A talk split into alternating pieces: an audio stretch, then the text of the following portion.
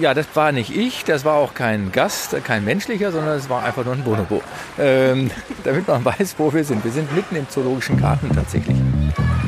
Faszination Kurfürstendamm. Das ist der Podcast des BIT, des Business Improvement District Kudam Townsien. Es geht um Geschichte, Traditionen und die Zukunft der City West. Erzählt von den Menschen vor Ort für ganz Berlin und darüber hinaus. Ja, meine Damen und Herren, mein Name ist Andrea Pier. Ich bin die Direktorin des Stage Theater des Westens und Vorstandsmitglied der AG City. Und gemeinsam mit einem Gast rede ich einmal im Monat über den Berliner Westen und über das, was man dort erleben, erfahren, hören und sehen kann. Es geht also um spannende Geschichten von Menschen, Orten, Unternehmen und Institutionen. In unserer dritten Folge heute geht es um die tierischen Bewohner des Westens und ich freue mich sehr, dass ich den Zoodirektor Dr. Andreas Knierim hier bei mir begrüßen darf. Ja, lieber Andreas, ähm, vielen Dank, dass du Zeit für mich gefunden hast. Ähm, ich fange jetzt einfach mal ganz am Anfang an.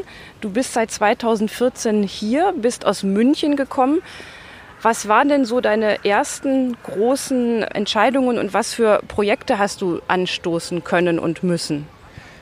So, das ist schon die erste Frage und mit der können wir uns im Grunde schon eine Stunde aufhalten. Das tun wir aber natürlich nicht. Ich versuche mich mal ein bisschen zu destillieren, gelingt aber den wenigsten. Wir dozieren alle gerne. Nein, aber es ist tatsächlich, fangen wir mal an damit, ich kam aus München, davor kam übrigens auch aus Hannover. Ich habe so einige Stationen hinter mir also ich bin jetzt kein Münchner, weil manche immer denken, jetzt soll man bitte ein bisschen bayerisch sprechen. Ähm, aber das, äh, nein, München war auch eine Station. Ähm, was Berlin anging, übrigens, hier habe ich auch studiert. Insofern kamen viele Dinge zusammen und ich kannte auch Berlin und ich weiß, wie dynamisch Berlin ist und welche, ich sag mal, ein Blumenstrauß an Problemen auch natürlich auf einen zukommt.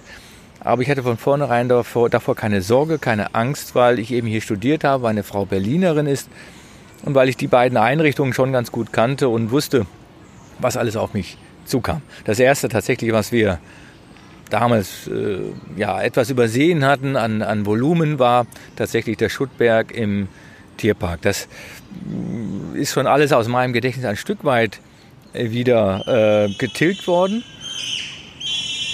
Ja, das war nicht ich, das war auch kein Gast, kein menschlicher, sondern es war einfach nur ein Bonobo. Ähm, damit man weiß, wo wir sind. Wir sind mitten im Zoologischen Garten tatsächlich. Also, ähm, ja, und dieses Geräusch, was man eben hörte, das hätte ich tatsächlich auch damals äh, schreien können, als ich die, das erste Mal diese, diese Berge an Schutt gesehen habe, die im Tierpark abgeladen waren. Das war sehr viel, sehr viel Arbeit, das nicht nur loszuwerden, sondern das war ein Straftatbestand, der da eben rumlag im Tierpark. Und das ist ein Stück weit ein Synonym was so hinter mir lag. Leider tatsächlich viel Arbeit, weil einiges liegen geblieben war, manches wirklich auch falsch gelaufen war, über Jahre, womöglich auch vielleicht Jahrzehnte. Und ich als ähm, ehemaliger Zootierarzt, eigentlich eher Tierarzt und Zoologe, also eher aus der Tierseite kommend, im Grunde alle möglichen Verwaltungsthemen erstmal ordnen musste. Ich bin jetzt hier wirklich kein Beamter, ähm, aber ich bin zumindest ein ordnungsliebender Mensch und ich weiß, dass wirtschaftlich man Erfolg haben muss, um eine Kulturinstitution tatsächlich führen zu können, um dann auch wieder, ich sag mal, die wirtschaftliche Beinfreiheit zu erhalten, um das zu tun, was wir auch tun wollen, Tiere gut pflegen und das für besonders viele Menschen ja, bereitstellen. Denn wir haben tatsächlich sehr, sehr viele Besucher mittlerweile und wir sind auch wirtschaftlich durchaus erfolgreich, obwohl natürlich das Corona-Jahr bei uns überall jetzt äh, tiefe Wunden hergestellt hat. Du hast es ähm, ähm in deiner Rede schon erwähnt. Berlin hat ja diesen besonderen Umstand, dass es zwei Zoos hat. Also wir nennen das eine Zoo und das andere Tiergarten. Nein, ähm, wir nein, nennen es, Tierpark. Nein, Entschuldigung, genau, genau, Tierpark. Entschuldigung, der. Tierpark. Selbstverständlich. Ich kenne beide sehr gut. Ähm, die liegen ja auch sehr weit auseinander. Der äh, Zoodirektor wohnt traditionell im Zoo. Ähm, aber wie verteilst du deine Zeit? Wie, wie, oft bist du hier? Wie oft bist du ähm, im Tierpark? Situativ ein Stück weit. Ich habe in beiden tatsächlich meine Büroräume. Ähm, ich versuche eben im Tierpark auch präsent zu sein. Vorher hatten wir dort keine wirkliche Verwaltung. Ich äh, hatte ein Büro im Schloss mit so ein paar wenigen und es war alles im Park verteilt und damit fehlt auch ein Stück weit die Präsenz und welche Mitarbeiter kommen ganz gerne in ein Schloss zum Besuch? Wenige. Und insofern mussten wir dringend dort auch die Verwaltung äh, sanieren. Das haben wir jetzt auch getan. Und ich bin gerne auch im Tierpark. Ich versuche in beiden regelmäßig, ich sage mal, das nicht zu gewichten, sondern situativ anzupassen. Ansonsten, ja, ähm, da darf keiner eben zu kurz kommen. Das heißt, eben eine gewisse Fahrzeit habe ich wie viele andere in Berlin eben auch. Ertrage das aber gerne, weil wer hat schon tatsächlich bei seinem Berufswegen so eine Sightseeing-Tour wie ich, und sehe die schönsten Dinge, die sich kaum einer äh, so äh, ja ausmalen kann. Und wenn ich Gäste habe, dann fahre ich gerne so zum Beispiel auch mal über die französische Straße zum Beispiel und zeige das eben. Und dadurch sehe ich eben, was sich in Berlin eben auch so tut und wie sich diese Stadt so unglaublich toll entwickelt. Insofern ist Fahrzeit auch ein Stück weit Bürozeit für mich. Übrigens auch ich telefoniere viel. Also, um das ganz kurz zu sagen, ja, eine lange Fahrzeit, ja, zwei Betriebe, ja, zwei Büroräume und zwei unterschiedliche Betriebe und trotzdem haben wir beides zusammengeführt zu den zoologischen Gärten von Berlin. Übrigens, wir vergessen das Aquarium ein Stück weit. Dieses Aquarium ist tatsächlich eines der bedeutendsten Aquarien in ganz Europa.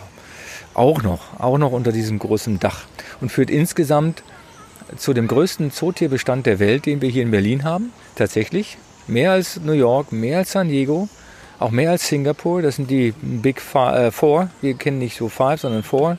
Ähm, und zu denen gehören wir eben auch. Und wir hatten im letzten Jahr mit gut 5,5, 5,7 Millionen Besuchern, ja, die meisten Besucher in einem zoologischen Betriebssystem, so kann man das sagen, äh, weltweit. Also auch das noch sogar vor Singapur, die glaube ich 5,2 letztes Jahr hatten. Also das sind schon Benchmarks, die muss man erstmal erreichen. Naja, in Corona-Zeiten ist alles anders, da erreicht man natürlich sowas nicht so ein Zoo ist ja auch ein Wirtschaftsunternehmen. Und als du es 2014 übernommen hast, war ja zumindest ähm, einer von beiden sehr stark defizitär. Und du hast aber direkt eine große Vision entwickelt. Also als jemand, der das ja wirklich ähm, die ganze Zeit verfolgt hat, habe ich das sehr bewundert. Du hast wahnsinnig viele Projekte angestoßen und du hast vor allem geschafft, glaube ich, ähm, sowohl dem Zoo als auch dem Tierpark so eine, äh, eine eigene Identität zu geben. Es war nicht nur das eine im Osten, das andere im Westen. Kannst du in kurzen Stichpunkten sagen, was für dich der Unterschied ist oder wie du auf die Idee gekommen bist, äh, zu sagen, okay, das äh, es sind nicht nur einfach zwei Zoos, sondern jeder muss sein, sein Alleinstellungsmerkmal auch in der Stadt haben? Mhm. Also damals tatsächlich war es wichtig für den Masterplan erstmal so die Alleinstellungsmerkmale herauszustellen. Wir hatten ganz profan erstmal gesagt, der eine zoologische Garten ist die Verdichtung von äh, Kultur, Historie. Ähm, damit auch eine systematische Ordnung der Tiere, also Affe, Vögel, Raubtiere beispielsweise, weil das wurde so früher gemacht. Vor 100 Jahren wollte ein Zoo immer vordergründig eine wissenschaftliche Institution sein und da war die systematische Ordnung ja Zeichen der Wissenschaft sozusagen. Wie ein Naturkundemuseum im Grunde auch. Heute die modernen Zoos versuchen alle, sich kontinental zu organisieren, weil damit sind die anderen Botschaften, Naturschutz, Artenschutz, besser verknüpfbar.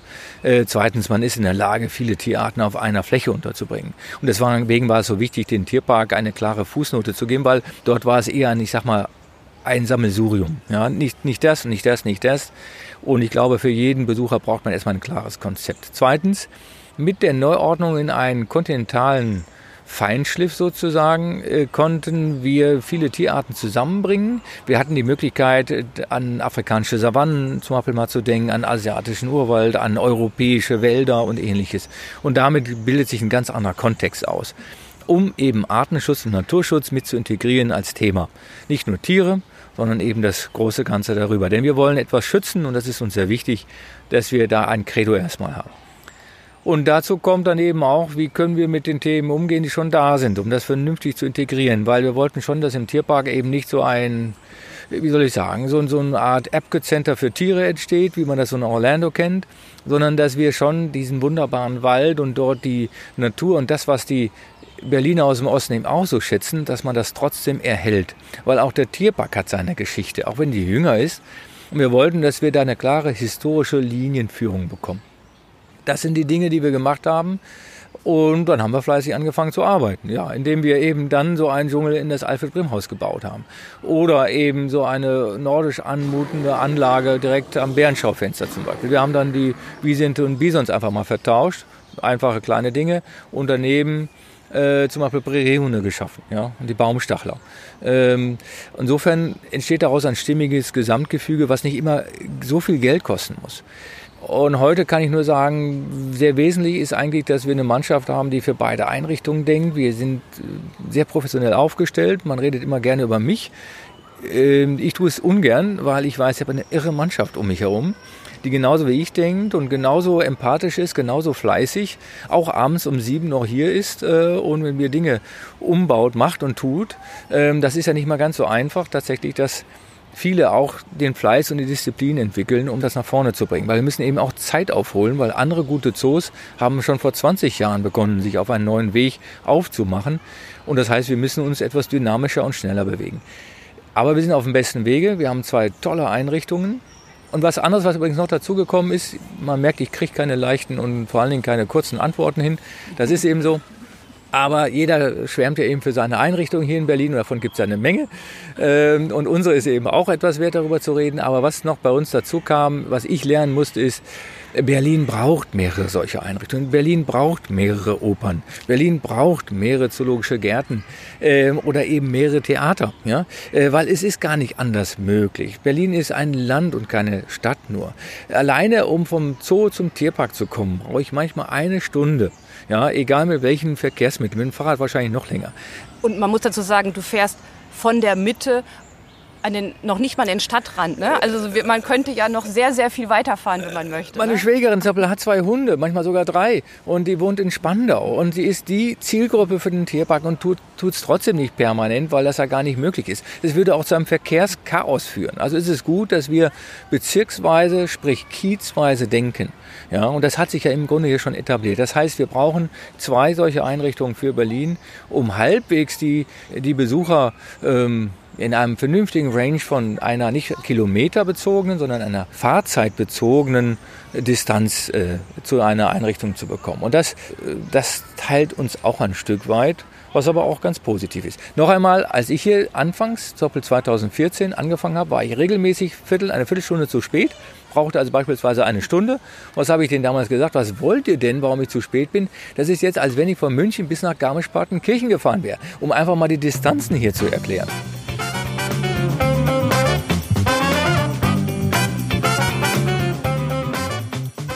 Jetzt haben wir mal die Location gewechselt. Wir stehen jetzt vor den Steinböcken.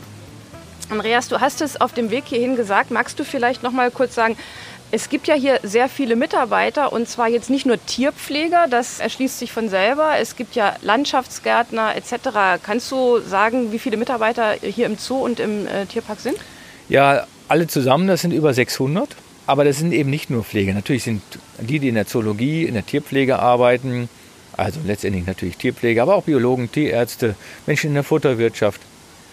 Das ist der mit Abstand größte Anteil natürlich. Aber es gibt hier genauso auch Gärtner, es gibt viele Techniker, wir brauchen sehr viele Heizungssanitärler, Schreiner, Schlosser. Und wir teilen das auch auf, nicht nur Gärtner eben, sondern Landschaftsgärtner zum Beispiel, Galabau nennen wir das. Und die, die zum Beispiel sich um den Baumschnitt kümmern oder den Rasen pflegen oder die vielen schönen Stauden hier zum Beispiel auch pflegen weil tatsächlich auf die Details kommt es mir und unseren Besuchern eben auch an.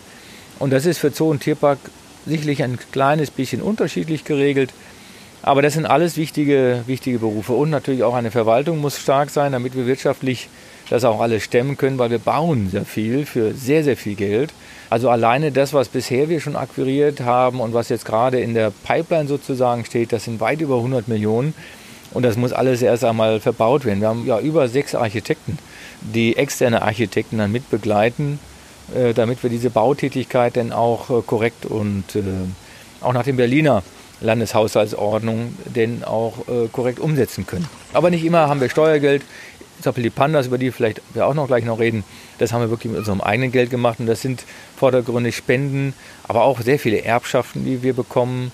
Gerade mit diesen Nachlässen, das ist seit Jahrhunderten schon fast für uns hier Tradition und dass wir damit eben all dieses erst schaffen konnten, etwas so gut zu machen für unsere Tiere und die Besucher, wie es eben nur mit privatem Geld auch geht. Das ist ein Potpourri von verschiedenen Dingen und deswegen wird vielleicht auch klar, warum wir so viele Mitarbeiter haben, die genau den Zoo so halten können und ihn weiterentwickeln können, wie alle ihn eben auch so lieben. Ähm, es wird wahnsinnig viel gebaut. Der Zoo ist mitten in der City West. Das ist irgendwie was Schönes, aber natürlich ist der Platz dadurch auch begrenzt. Es sei denn, ihr fangt irgendwann den Hardenbergplatz mit zu vereinnahmen oder den Tiergarten. Siehst du auch eine Chance darin, dass der Zoo so mitten in der City West ist? Also gibt einem das eine andere Nähe zu anderen Institutionen zum Beispiel? Genau, das ist eben der große Unterschied zum Tierpark, der viel größer ist, fünfmal größer sogar. Der Tierpark ist ja der größte Zoo Europas, wenn man nur die Fläche alleine nehmen würde. Aber der Zoologische Garten hier im Westen ist der tierreichste. Ja, das liegt aber auch daran, dass wir sehr viele kleine Tierarten haben und das Aquarium auch dazu gehört. Also müssen wir natürlich schauen, wie wir ja, bei der Hochverdichtung auch heute noch gute tierschutzgerechte Anlagen vor allen Dingen bauen. Das heißt, weniger ist manchmal auch mehr, also weniger Tierarten. Aber was ein großer, großer, großer Vorteil ist gegenüber allen anderen Zoos auch der Welt, dadurch, dass wir wirklich mittendrin sind. Das ist ein Stück weit wie, als wenn es ein Zoo am Times Square gäbe. Ja? Und dadurch haben wir eben so unglaublich viele Besucher hier, so viel wie eigentlich kaum ein anderer Zoo weltweit. Letztes Jahr 3,7 Millionen Besucher hier alleine im Zoo. Die gesamte Museumsinsel hat knappe drei. Ja? Da versteht man erst einmal, welche hohe Verdichtung das ist an Besuchern und die uns auch die wirtschaftliche Beinfreiheit geben, das alles so umzusetzen und nicht immer nur auf jeden Euro so zu achten, der auch wirtschaftlich ausgegeben werden muss, sondern wir wollen ihn auch für die Kulturinstitution so auch dann ausgeben. Ja, also man kann nur sagen, ein Gottesgeschenk, denn geplant war das alles hier anders, selbstverständlich. Vor 176 Jahren wurde der Zoo eröffnet für seine Besucher. Damals musste man noch auf dem Matschweg hierher kommen. Das war wirtschaftlich nicht gut. Da hatte der Zoo große Probleme, weil das Brandenburger Tor war das Tor nach Brandenburg, so wie das Cottbuser Tor nach Cottbus und so weiter. So kann man sich das vorstellen. Heute sind wir mitten in Berlin und haben durch die sogenannte City West einfach ein Hotspot. Ja, aus, also wir sind im Grunde im Melting Pot äh, des Tourismus hier angekommen. Naja, und in diesem Jahr ist es eben leider nicht so, aber wir hoffen sehr, dass das wieder ja, zurückgewonnen wird. Und das macht hier diese Besonderheit aus. Wir hatten im letzten Jahr hier tatsächlich auch Tage mit über 20.000 Besuchern am Tag. Ich habe eine Vermutung, warum das so ist. Ähm, du hast gesagt, es ist der artenreichste äh, Zoo der Welt, aber ähm, ich glaube, zwei Tiere ähm, sind tatsächlich die bekanntesten. Wir haben neuerdings Pandas und neuerdings jetzt auch nicht mehr. Wie geht es denn unseren Panda-Zwillingen? Ja, die Kleinen sind gemütlicher geworden. sie sind leider ja, auch etwas gewachsen. Ich hätte gerne während der Corona-Zeit sicherlich das versucht, ein bisschen zu hemmen, aber nein, äh, auch Panda-Jungtiere haben das Recht auf Erwachsenwerden. Also den Kleinen geht es prächtig natürlich. Wir haben tolle Pfleger, die sich darum kümmern, aber die Pandas sind auch an sich gemütliche Tiere. Wichtig ist, dass der Bambus schmeckt, die Mami lieb ist, äh, genügend Milch hat und die Sonne scheint und ansonsten, ja, und wir halten ja alle bösen Dinge ab. Ähm, wie lange bleiben uns die denn erhalten? Ich denke, irgendwann müssen wir die ja wahrscheinlich wieder abgeben. Naja, das ist tatsächlich vertraglich fixiert, dass die Tiere bis zu vier Jahren bei uns bleiben können. Das macht aber auch Sinn. Jetzt denkt man, oh Gott, vier Jahre und da kommen die ja gerade mal in den Kindergarten. Nein, bei Pandas ist das anders. Sie werden schnell größer. Äh, mit vier, viereinhalb Jahren beginnt ein Weibchen übrigens schon ja, geschlechtsreif zu werden. Das heißt, sie könnte theoretisch wieder begattet werden. Beim Männchen ist es ein bisschen später, so mit fünf, fünfeinhalb Jahren beginnt das dort. Das heißt, man sieht schon, mit vier Jahren sind die aber auch schon groß und mindestens mitten, wenn nicht nach der Pubertät. Das heißt, Mami will sowieso von denen nichts mehr wissen. In der Regel bei Bären ist es immer so, ab zwei Jahren beginnt das, dass die Pubertät voll durchschlägt, die Tiere in einer sogenannten, ich sag, ich sag mal so, hormonellen Imbalance sind. Die meisten Mütter kennen das. Beim Menschen wird man jetzt auch wieder sagen, die Kinder riechen nicht mehr nach Mamis Weichspüler, ja, sondern entwickeln eigene Düfte und vor allen Dingen natürlich auch ein Eigenleben. Und deswegen ist es auch gut, an, ja, mit vier Jahren eigentlich ein vernünftiges äh, Alter, in dem man die Tiere dann dem sogenannten Zuchtprogramm wieder zur Verfügung stellt, um sie wieder mit anderen Weibchen beispielsweise verpaaren zu können. Also vier Jahre, aber bis dahin dauert es noch lange. Jetzt haben wir erstmal den ersten Geburtstag gefeiert mit denen. Sie sind immer noch klein und süß. Je nachdem natürlich nicht mehr so wie ein Meerschweinchen, sondern wie ein kleiner Bär eben. Aber schwarz-weiß sind und bleiben sie. Und ansonsten auch süß anzuschauen, wenn die beiden Beine dann so runterhängen und man so abhängt. Und naja, man hat ja immer noch ein bisschen Kindchenschema. Also ich kann nur allen sagen, die noch nicht gekommen sind, ähm, das ist ja auch eine Wissenslücke als Berliner, wenn man noch nicht Pandas gesehen hat, oder? Und wir haben ja auch noch eine Chance, dass wir einfach ähm, vielleicht in Zukunft noch mehr Junge haben, ne? Ja, Memöng hat sich herausgestellt, ist eine perfekte Mutter. Das wusste man ja vorher nicht. Nachher weiß man es. Wir wissen es jetzt. Und insofern war die Verpaarung gut, gar keine Frage. Aber wir denken natürlich noch nicht an sowas, sondern genießen jetzt erstmal die Kleinen, wie sie langsam größer werden. Und noch sind sie hier in einer wunderschönen Anlage, einer der größten und großzügigsten Pandanlagen, die es weltweit gibt. Die haben wir hier in Berlin. Also noch einmal mein Angebot an alle Berliner, die die Wissenslücke schon verspürt haben. Kommen Sie lieber in diesem Jahr als noch im nächsten Jahr. Bauarbeiten hast du schon äh, angesprochen. Ich glaube, eines der größten Projekte aktuell ist das Raubtierhaus. Hier im Zoologischen Garten, ja. ja wir haben sehr viele Projekte. Ich, äh, man, auch im Tierpark. Wir stoßen sehr, sehr viel an. Im Tierpark zum Beispiel das größte Elefantenhaus erstmal Deutschlands, wenn nicht Europas sogar. Äh, wir haben dort äh, einige Anlagen, die gerade voranschreiten. Auch hier ist das Raubtierhaus nicht das einzige, aber jetzt erstmal das, was wir vollenden wollen, wo wir ein bisschen längere Zeit für benötigt haben, weil wir während der Bauausführung erst gemerkt haben, dass wir das ganze Haus grundsanieren mussten. Das war so nicht geplant, auch bei mir nicht. Ich wollte eigentlich erstmal schöne Anlagen daraus machen und nicht das ganze Haus grundsanieren müssen. Aber so ist das eben. Ähm, also Beton sanieren tatsächlich, die Standsicherheit überhaupt erstmal herstellen für das Gebäude. Auch Dinge finden, die wir nicht als richtig empfinden heute mehr, mussten wir auch alle erstmal entsorgen. Deswegen haben wir gesagt, wir lassen uns jetzt Zeit bis zum, ja, zum Frühling, Frühsommer nächsten Jahres. Dann wird es auch wirklich schön. Mich hat ja am meisten fasziniert ähm, dieser Maler. Ich war ja letztes Jahr beim, beim Festakt, die 175 Jahre Zoo, und ähm, der diese ganzen ähm, Hintergründe malt. Fotorealistisch muss man ja bald sagen. Das fand ich schon außerordentlich. Also, also ihr beschäftigt auch einen richtigen, also nicht nur Anstreichermaler, sondern auch einen richtigen Künstler für sowas.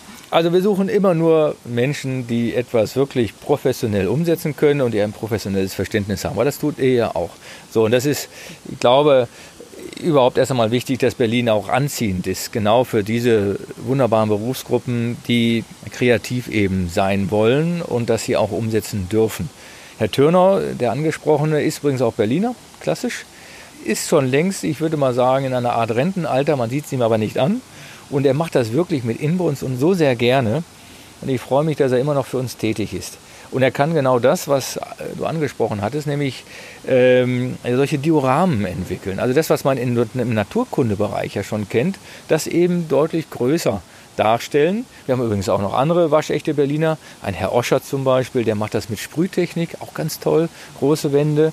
Also wir haben da so richtig zwei sehr kreative Künstler, die für uns äh, sehr situativ das Richtige machen, manchmal auch zusammenarbeiten, um auch in der Tradition von diesen zoologischen Gärten schöne Anlagen zu bauen, die eben ein Stückchen Natur widerspiegeln sollen, sodass die Tiere in einer Art Lebensraum sichtbar werden oder wir den Lebensraum als Thema darstellen, damit man einen Bezug bekommt vom Tier zur Natur und nicht zum Tier und eine Art von Stallhaltung, wie das ein Stück weit leider hier so in den letzten 10, 20 Jahren sich entwickelt hatte. Ja, ähm, du hattest es eingangs schon zweimal nebenbei erwähnt. In Corona-Zeiten ist natürlich auch der Zoo betroffen gewesen. Jetzt habt ihr natürlich insofern Glück, weil sehr viel draußen stattfindet, aber der Winter steht vor der Tür. Das heißt, die Häuser werden natürlich dann wieder sicher äh, mehr begangen werden. Wie sind eure Konzepte? Ja, wir hatten, ja, wie sind unsere Konzepte? Wir hoffen natürlich alle, dass dieses Virus sich äh, ein Stück weit so verhält, wie wir andere Viren aus dem Lehrbuch kennen. Jetzt bin ich klassischer Tierarzt. Wir könnten uns jetzt auch lange über das Thema Corona unterhalten, das bringt uns aber nicht weiter. Ähm, da sind andere, viele, viele Menschen weltweit mit beschäftigt und da wollen wir es auch belassen. Ähm, aber was ich natürlich schon weiß, ist, das wird uns womöglich schon lange beschäftigen, noch weiter länger beschäftigen, als die kurzfristige Wissenschaft sich so glauben oder vorstellt. Aber das ist eben so mit Corona.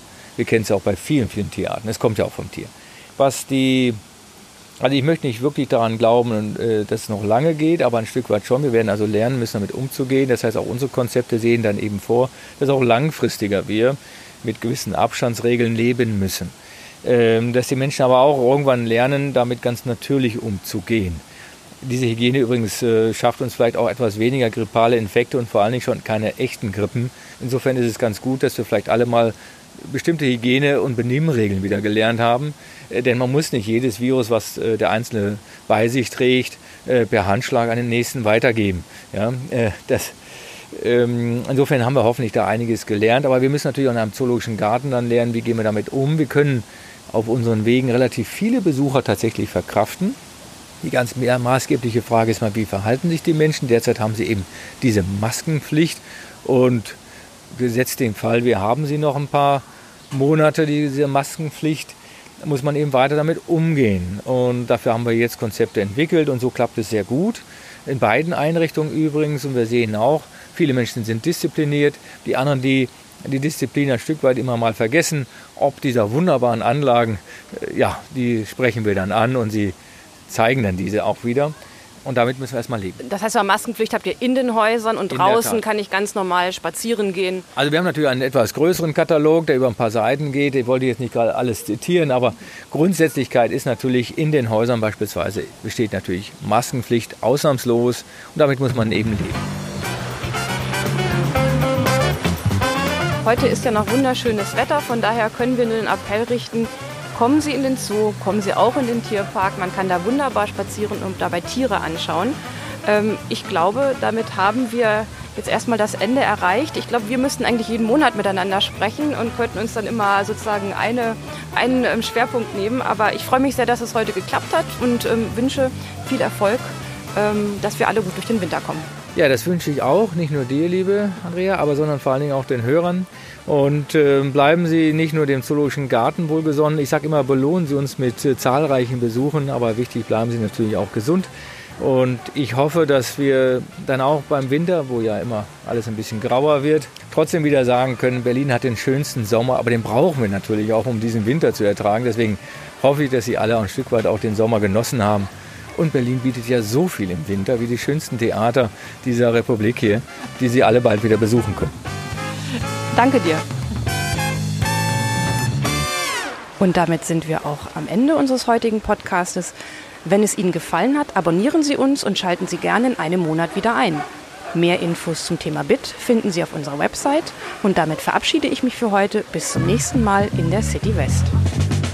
Sie hörten die neueste Ausgabe von Faszination Kurfürstendamm. Ein Podcast präsentiert vom BIT, dem Business Improvement District Kudam Townsend. Kommenden Monat geht es weiter mit neuem Gast, neuem Ort und einer neuen Geschichte. Sie wollen keine Folge verpassen? Dann klicken Sie hier und abonnieren Sie uns. Faszination Kurfürstendamm gibt's überall dort, wo es Podcasts gibt. Bei Spotify, Apple Podcast, Google Podcast und auf unserer Website unter bit-kudam-townsend.de slash kudam.